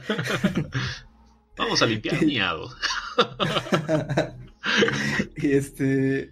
Y precisamente la descripción que hace Esposito de cómo es que llegan a la, a la copulación entre, entre este, esta criatura y Esposito eh, es justamente abriendo una capa y dejando que saliera algo. Entonces, eso es algo forma de huevo. Más o menos así es, rompiendo de alguna manera el cascarón y dejando que algo salga entre, entre esa cáscara, digamos. Entonces, hay una connotación, obviamente y claramente, muy sexual con respecto a los huevos. Eh, desafortunadamente, mi interpretación con los huevos termina ahí. En eso se queda. no, no, no he, logrado como pensar más allá de eso, ni lo he intentado, la verdad. Yo, yo voy a retomar, antes de que se vaya la escena del, del quiff quiff de, de Esposito, este, la, la primera parte, ajá, este, eh, nos, nos, presentan a Elisa, este, preparándose en la mañana, ¿no? Que, que consiste en, en preparaste la, la, bañera, poner los huevos, este, colocar el cronómetro, le quiff quiff, eh, este, ya están los huevos, se pilla sus, sus zapatos y se va. Entonces te lo dicen una vez y te lo dicen en, un ritmo pegajoso. El segundo pasa igual, pero el tercero involucra, ya está este, el, el, pez en la bañera. Entonces, este, inconscientemente el espectador ya asocia por el ritmo de, la vida, que en, los pasos de la vida de Lisa toca el placer sexual. Es y, es cuando... cuando y, eso, cuando dice, no me sigue esto, y te crea expectativa. Y uno dice, no, no la hará. Sí, no. ¿Qué? Oh, oh, what, what? ¿Cómo? ¿Cómo? Y fíjate que justamente ese cómo que, que, rescataste está muy cabrón porque en ese momento Zelda toma la, el rol, digamos, del espectador. El espectador está haciendo está haciendo Zelda y es, eso a mí mis respetos para los directores que logran hacer eso. transportar el rol del espectador a uno de los personajes para representar sus dudas o sus sorpresas mis respetos cuando logran hacer eso. Vato, ¿y ocupas más? No, güey, realmente no. Y, lo abordan con humor, con humor corto y sencillo y directo. Exactamente. Y, rematan ese chiste con otro chiste, güey. Está, es, una, es una zona increíble a pesar de todo. Y, y, lo que yo quería decir, este, retomando el segundo tema, este, el humor de esta película es increíble, güey. Todos los personajes tienen sus momentos fabulosos. No se siente forzado. No se siente chiste Marvel, güey. Gente se puede meter comedia sin, sin decir Wayne Lares ridículos, pero sí, esta película tiene frases increíbles. Desde me dijiste que era un dios, pero se comió a mi gato. Desde este si, si los pedos fueran poemas, ese sería Shakespeare. El de cómo. Eh, vamos a visitar al hombre orino con las manos en las caderas. Este, está plagado de cosas, desde vamos por un pie. O sea, no, no, está... Ah, fíjate, Ah, y, mi, favorito, y mi favorito, este, que, que, habla mucho de personajes. Cuando un chiste es bueno, pero mucho de ese chiste recae en pesos de personajes, es, es, buena escritura. Entonces, a mí el que me mamó y cuando lo vi por segunda vez exploté también otra vez, güey. Sin importar. Fue cuando llega el policía y, y encuentra a Dimitri herido y nada más le dice, estabas hablando ruso, Bob. Con una sola línea te explica demasiadísimo, güey. Te explica del carácter del cabrón. Te explica que ya lo revel, que, ya lo que ya este, lo descubrió. Se explica este, la imposición que le va a tener, que se le va a cargar todo eso. Y con un pinche putazote. Este, está, está increíble. Este hablaste ruso, es una maravilla, efectivamente la película con poco es capaz de decirte mucho, muchísimo. Eh, inclusive me estaba acordando, pero se me acabó de ir la idea. Oh. Puta madre. Eh, rayos, sí se me... Ah, ya me acordé. Cuando está este... El oficial Richard eh, está en su casa y los niños le preguntan algo así como, oye papá, ¿podemos poner... Eh, algo, algo preguntaron. ¿Que si quieren ver una comedia? ¿Sí, no? no? preguntan otra cosa los niños y la mamá les responde, no porque es demasiado violento. Y, de hecho, investigué el, nombre de ese, pues, esa referencia que hace. Ajá. Y es un show western de, pues obviamente de antes, ¿no? De hecho, se nota que, que, Guillermo del Toro y, la otra cabrona les maman la televisión antigua.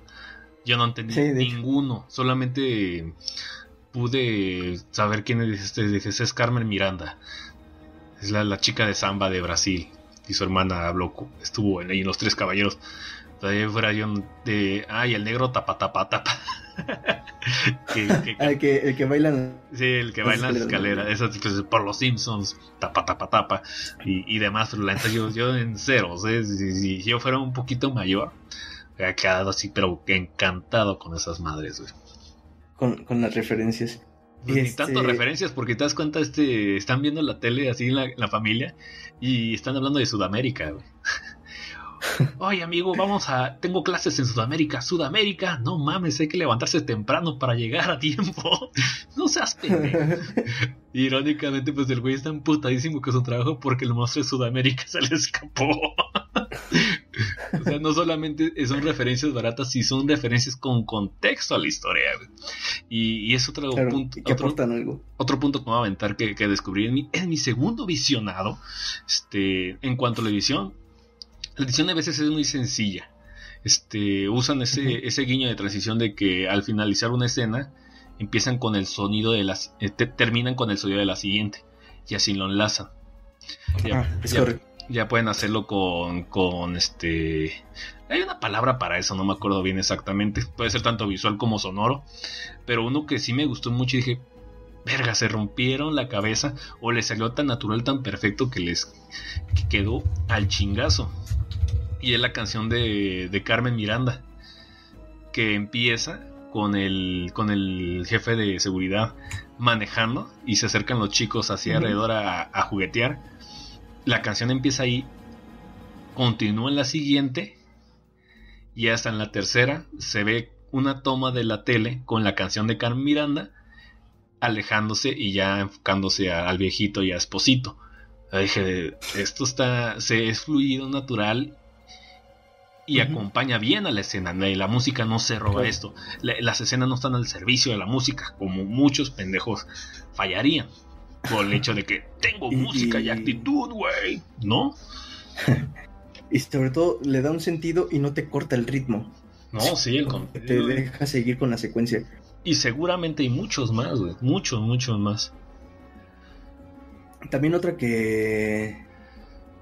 Eh, eh, bueno, respecto a esto que te estaba comentando del programa Western, es, bastante peculiar cómo igual uno puede profundizar demasiado en, esta, en esta simple escena, porque es una escena bastante sencilla hasta, hasta cierto punto, no en el, en mal sentido. Eh, y, te, y te dan esta cuestión de, mamá, ¿podemos ponerte al programa? Y la mamá le responde que no, porque es muy violento, estando ahí el papá presente, siendo que el papá es quien tortura a la criatura. Entonces, estos dobles discursos sobre la violencia, sobre qué está bien y qué está mal, por qué los niños no pueden ver esto, pero si lo hace el papá entonces estaría bien.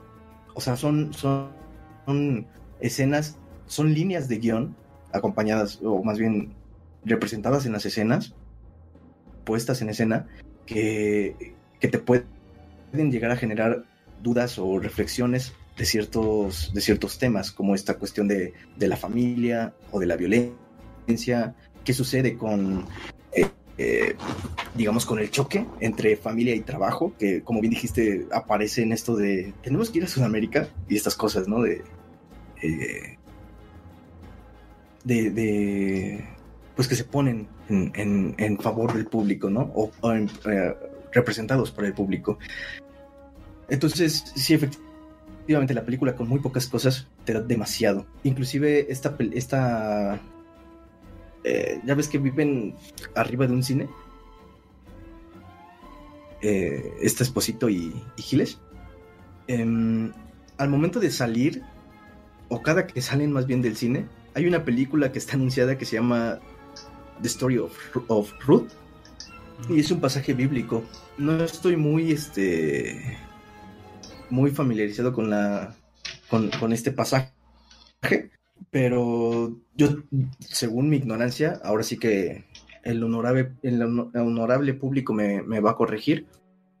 Desde mi ignorancia, ya tengo entendido que esta historia de Ruth narra como una especie de exilio o de huida por parte de Ruth por el maltrato y, demás cosas que la, que la gente hacía, digamos, hacia, hacia las mujeres o hacia ciertas mujeres en específico. Voy a tener que darme la tarea de leer este, este trabajo o bien ver la película, pero, pero bueno, eh, según esta, esta idea que yo tengo, pues tiene mucho sentido, porque hacia dónde se hacen las personas, ¿me explico? ¿Hacia dónde van? Esta criatura está encerrada en un laboratorio y luego pasa a estar encerrada en un baño, porque al final de cuentas está encerrada. Y después, hasta después, se libera, queda en, en el océano, pues. Eh, lo mismo, casi lo mismo con Esposito.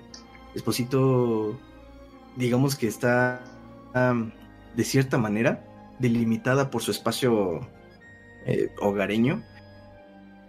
Y, e inclusive el pasillo mismo genera una especie de punto de fuga. El pasillo mismo por el que ella eh, sale bailando y estas cosas. Que por cierto, esto de los bailes también está muy bien hecho porque también el estado emocional de Esposito eh, en fin, bueno. Ella pasa de estar encerrada en, en su casa, digamos, o en este domicilio, a estar también encerrada de cierta manera en un trabajo, que es en el este complejo gubernamental de alta seguridad, en donde entra una camioneta con un viejito y se puede robar una bestia. Eh, entonces, si te fijas, una de las o unos pocos espacios tenemos que estar realmente, voy a decir, libre, hablando sexual y tal vez sentimentalmente, bueno, tal vez y sentimentalmente, es eh, precisamente en presencia del agua.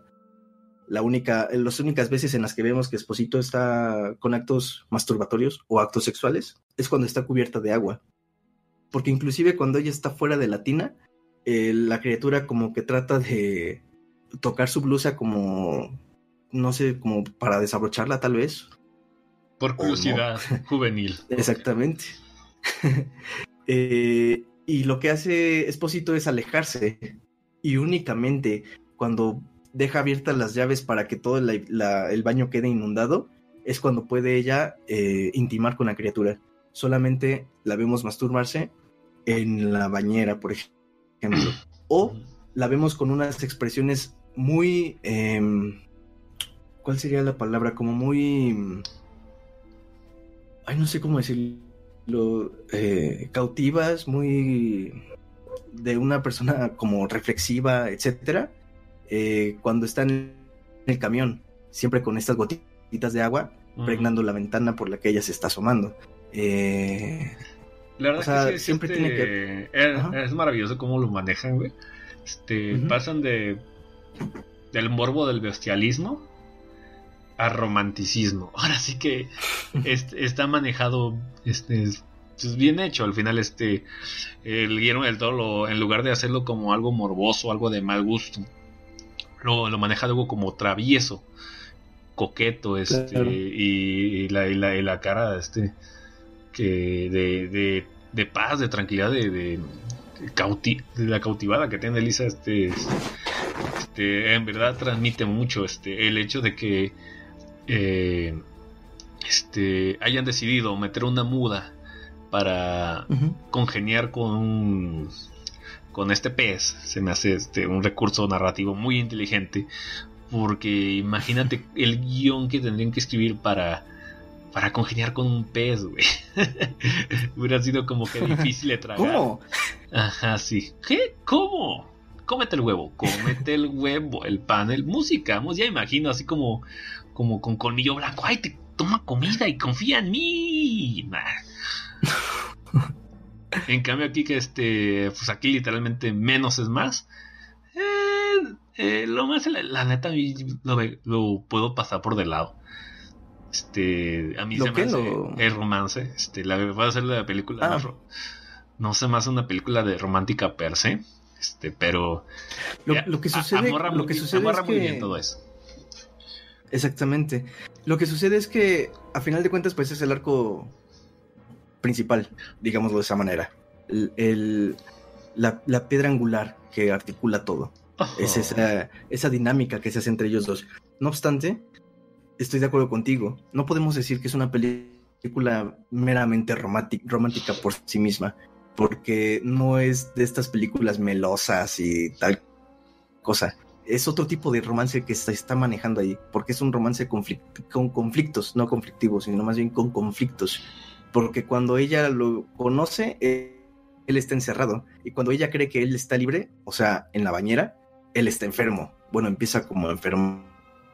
Y cuando lo va a liberar, pues al parecer ni siquiera ahí estaban a punto de dejarlos estar juntos, pues. Eh, siempre hay algo que está obturando ese romance hasta que llega un punto en el que ya son libres en, el mar, digamos.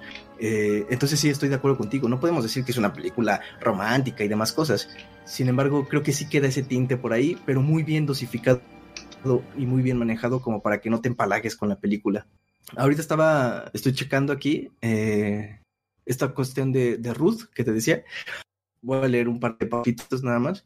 Eh, la trama comienza cuando Ruth, una niña pequeña, es llevada por su padre al templo de Quemos para que este acudiera a su servicio. Esta acudiera a su servicio, perdón. Ya que el padre de la niña necesitaba dinero y no podía mantener a su familia. Ruth, al creer en un pueblo, crecer en un pueblo moabita, se da cuenta de los sacrificios que tienen que hacer las jóvenes inocentes al dios Quemos.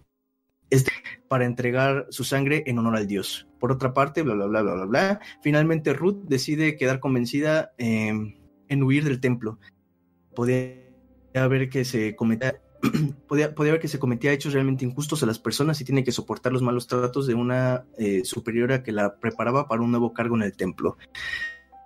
Eh, efectivamente, eh, es un poquito como la idea que, tenía sobre Ruth, esta historia del, o más bien esta película que Del Toro pone en, en segundo plano cada que se enfoca el cine, y que de hecho la criatura está viendo esa película cuando, cuando llega cuando, cuando se escapa y se mete al cine, está viendo esa película.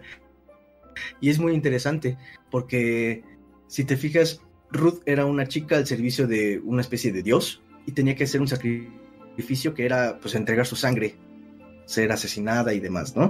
Em, y esta criatura es prácticamente lo mismo, o sea, era venerado como un dios probablemente en otro lugar, pero en ese contexto, esa criatura dejó de ser un dios e iba a ser sacrificado en aras de otros que ya estaban tomando el rol de dioses o de gente que cree que puede hacer lo que quiera.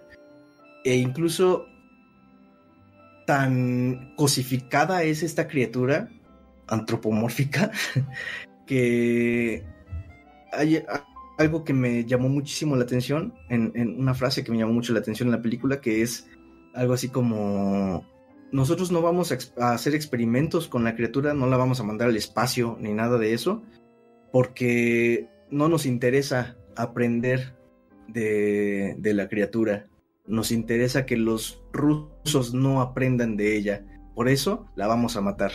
Eso está demasiado denso y en realidad es una mentalidad muy norteamericana, me parece. Es como yo me apropio de esto y nadie más tiene derecho a eso. Si te metes aquí, estás en problemas. Y si me lo vas a quitar, mejor lo destruyo. Es una, mentalidad muy, a mí me parece, muy occidental. Eh, y bastante bien reflejada. En fin, bueno, no quiero también como, como aburrir demasiado. Este, no, no, para nada. Este, de hecho, la, la, la, la, película como tal, este, como, como tienen, pueden ver, este, se le puede sacar demasiado. Así, ah, este, muchísimo. Tiene demasiado, demasiado material, demasiados temas, demasiado, demasiado contexto, demasiado, este, demasiado, demasiado, güey. es, un gran paquete, güey. Es un gran paquete. Todo, estamos viendo que esta reseña se está quedando, pues, no, no voy a decir corta porque sí hemos abarcado suficiente, pero este, yo creo que podemos dejarlo por aquí. Este, sin lugar a dudas es una película que yo, yo por mi parte digo, sí tienen que ver. Eh, eh, voy a decir, el mame es real. No le hagan caso tanto porque eh, a veces se puede desvirtuar hacia un ladito, hacia el otro. Véanlo por ustedes mismos. Y, pues siéntense y disfruten. Tampoco es para. Se puede sobreintelectualizar tanto como quieras. Y es la maravilla de, de, este tipo de cine que, yo, yo aplaudo en ese sentido. Uno puede llegar hasta donde uno quiere. Y el, se presta demasiado. se, presta demasiado para ser pensada. y, o no pensada. Ah, sí, Ahora sí que esa es la ventaja de esta película. Y el director siempre, siempre pone al espectador como número uno. Como debe es Correcto. Es correcto. Este, ¿Pensamientos finales, Ricardo? Eh, una obra excelsa en realidad. no me sorprende que haya ganado. Creo que ganó el León de Oro, ¿no? Me parece. Globo de Oro. para, para mejor película y demás. Este, Acaba de ser nominada para mejor película. y, y la verdad es que lo merece. Creo yo que lo merece. Es, una, es un trabajo bastante bueno. Eh, sobre todo con este trago agridulce, más agrio que dulce, de los Óscares pasados, con las películas que a mí en lo personal no me acabaron de convencer mucho. Eh, oh, pero bueno, ¿qué crees? pero bueno, ahora tenemos Social Justice, una, propuesta, una propuesta bastante interesante eh, de un pues un paisano, ¿no? Un, pues sí, un paisano, a final de cuentas. Enhorabuena. y, no importa si el, si, el, si, el, vato este, sea de Indonesia, de, China o, africano, esta película sería una maravilla de todas maneras. Y no, no hay cosas mexicanas que digan, soy mexa. no lo ocupa. no, hay, no hay cocos. Este, no hay, no hay. Es... Eh, Hellboy tomando tocate era chido, pero no hay nada de eso. y este y bueno, pues yo, al igual que Sam, yo también la, recomiendo. Eh, aprovechen que todavía, está en cartelera, me parece, así que pues aprovechen y vayan a verla. Y yo, creo que va, a ser un ratito más porque con el, mame de, los Oscars va a haber un segundo boom. Este, la gente joven lo va a disfrutar. la gente grande no creo que tanto. El tema del bestialismo puede ser tabú, sobre todo aquí en México. Diosito no lo permite. este, pero. Mm, ustedes vayan. sí. vayan, a checarla. Em, creo que nada más. En realidad no, no tengo muchos problemas con, si no es que casi ningún problema con la película, salvo esta escena que te comenté de el Dimitri solo en, bueno, más bien metido en, la, en el cuarto de la criatura solo porque sí. Y esta cosa como de los personajes que de repente sentía un poquito cliché, pero nada más en realidad. Y no, ni siquiera son problemas así que yo que yo haya señalado como muy grandes o tal cosa. En realidad, puede ser nitpicking, o sea, la, película, no, no, es perfecta, pero no tiene que serlo para hacer una chingonería, la verdad. Yo sí. Así es. evitando al igual este con el mame de, ah, es pirata, oh, de la fregada, de que pase todo el tiempo. Como un primer y segundo visionado, quedé muy satisfecho, la verdad. Eso, eso, eso también eh, quisiera nada más como, mencionarlo rápido. Eh, no, no, no se compren esas ideas, gente. De verdad que no. Ni siquiera tienen sentido. Em, vamos a tomar un poquito esto. E, el hecho de que la idea de, del, del monstruo de la laguna se parece al monstruo de la laguna. Ya vimos desde películas viejas. De ahí toma la idea. Y a, y a este Sapiens, ¿cómo, ¿cómo se llama este güey? El, el de Hellboy, justamente. Sí, reciclaron ideas para ahorrarse. Esta película, aunque no lo creas, costó 19 millones de dólares. ¿Mm? Es muy poco. no lo podía creer yo, ¿qué? Bastante poco. No mames, o sea, no, ocupas, no ocupas este castear a, a Ben Affleck. como, como, los como, los gruñidos de la bestia para hacer algo, me explico. que mucho mame se va ahí. Cuando el dinero se te fuga por, por todos lados. Eh, ¿Qué me hacía decir? El, la figura hermosa de la laguna está ahí. el, el, arco, la historia de que hago un patio con la, con la criatura que está en cautiverio y la libero es usadísima en todos los putos lados, No mames. Ha salido memes de, Homero liberando a su, langosta, de Arnold liberando a la tortuga, pendejadas así, güey. este, pues, este, está recicladísima. no, es una cosa que digamos, no mames, se, la robó de cinco mil lados, O sea, puede ser coincidencia, puede ser, ¿no? Me falta ver el cortometraje, cierto. Pero si algo vemos que Guillermo del Toro así toma de todos pitos lados para, para hacer. No, no necesariamente, ay, se lo robó, güey, pero se de cuenta Pacific Rim es su amor por los mechas y, su amor por, por Gonagai. Que por cierto, vean el video de cuando el güey se emociona con Gonagai. Yo lo entiendo en mi corazón, así digo, ah, Gonagai. eh, sí, fíjate que, eh, como les comenté al principio, yo vi estas, estos dos trabajos The Creature from the Black Lagoon y The Space Between Us. Em, y bueno, sí, es, es, clara la similitud, voy a decirlo así. Sobre todo con el cortometraje. ¿eh? Eh, con la criatura nada más se ve como la influencia que tuvo la historia o el arco de la historia en, la película. E inclusive yo me atrevería a decir que Del Toro se atrevió a darle un, este, un giro, ¿eh? Porque en, en esta película de del, monstruo, de la criatura, de la Laguna Negra, es el monstruo el que busca a la chica. Y aquí es al revés, es la chica la que está buscando al monstruo. Entonces yo siento que ahí del toro también... Que también desde siempre pues existe ese el parentesco de que el monstruo que, con la chica, ¿no? En el póster, en la historia y demás. Desde King Kong creo que está ese pedo. Exactamente. Eh, la Bella y la Bestia, etcétera. Ah, Bella y Bestia em, son. y, Fíjate, desde bueno, respecto no, y respecto al cortometraje, eh, es demasiado parecido. Estoy totalmente de acuerdo. Yo también lo vi y dije, ah, wow. Uh, no obstante. ¿Cómo? No Dale la negra. ¿Cómo? ¿Eh? ¿Cómo?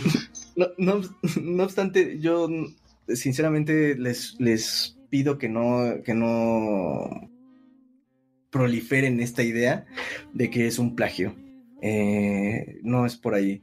Sería ilógico que del 2015 al 2017, únicamente en ese tiempo, haya rodado completamente toda la película de, de The Shape of Water, habiendo previamente plagiado, supuestamente, este trabajo de... Sí, sí, se habrá tomado algo, si algo se habrá tomado, este... Obviamente el güey ya estaba empezado, pues. Claro, claro, claro. Eh, entonces, por favor, gente, no anden proliferando estas ideas. No, más allá, como bien dice Sam, más allá de la nacionalidad o de lo que sea, no creo que sea justo desprestigiar el trabajo, el, gran trabajo de, un director, sea quien sea, eh, que ha logrado una película pues bastante, bastante decente, muy buena en, general. Entonces pues no, no tiene sentido andar desprestigiando o criticando ciegamente trabajos así. Mejor disfrútenla, disfruten si quieren también el cortometraje. Eh, el cortometraje sencillo hay, así que pues si quieren checarlo adelante. Y pues bueno, sería yo creo que todo lo que, lo que tendría que, decir. ¿Algo más que quieras agregar tú, Sam? Sí, lo mejor para todo esto. Sí, sí, se lleva el Oscar. Sería el tercer, el, la, tercera vez consecutiva que salió mexicano. Qué poca madre. Para quienes digan, los pinches malichistas mierderos, que no hay, que no hay creativos aquí en, en México, píquense el fundillo, güey. No mamen. Solo falta apoyarlo y, y, 20 millones de dólares. Ok, la ver.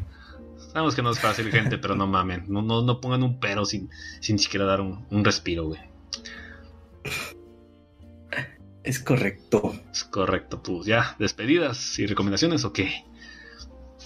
Eh, pues, como ya les comentamos, les recomendamos ir a ver The Shape of Water. Eh, les voy a recomendar ver este The Creature from the Black Lagoon. Es una película eh, pues bastante genérica en general. Em, no van a encontrar como una joya de Hollywood, ni mucho menos. 1954 se que estrenó la película. Pero en general tiene, tiene cosas muy interesantes. El guion es muy sencillo, pero me gustó mucho la propuesta de algunas tomas que hace el director. Y sobre todo me pongo a pensar en cómo resolvieron algunos problemas para rodar como por ejemplo la criatura durando mucho tiempo bajo el agua sin que sacara muchas burbujitas y tal cosa, como, como cuando usas tanques de oxígeno, por ejemplo, etcétera, ¿no? Em, ¿Qué más? Pues les recomiendo también ver, Evil Death, si les gusta el, cine un poquito hardcore, voy a decir. Eh, está en Netflix, la pueden encontrar ahí. Ah, ¿ya te saltaste? Em, y pues. Pues sí, dijiste que ya pasáramos a eso, ¿no? Ah, no, faltó la cortinilla. ah, bueno. Bueno, ya, ya estamos. ok. ¿Continúo? Sí, ya, güey. Haré magia por ahí. y pues. Creo que nada más. Eh, por ahora creo que sería todo lo que, lo que les recomiendo. ¿Tú, Sam? ¿Recomendaciones? Recomendaciones, recomendaciones fuertes. Vean Zodiac, pero si tienen un poquito de paciencia. Y si quieren un poquito algo más este más pesado de intriga y demás, vean Prisoners. Definitivamente lo valen. Mm. De ahí en fuera, pues. Pues no, no tengo, no tengo más. La escena de tortura está increíble. Omji, Paul danos una calabaza. Spoilers.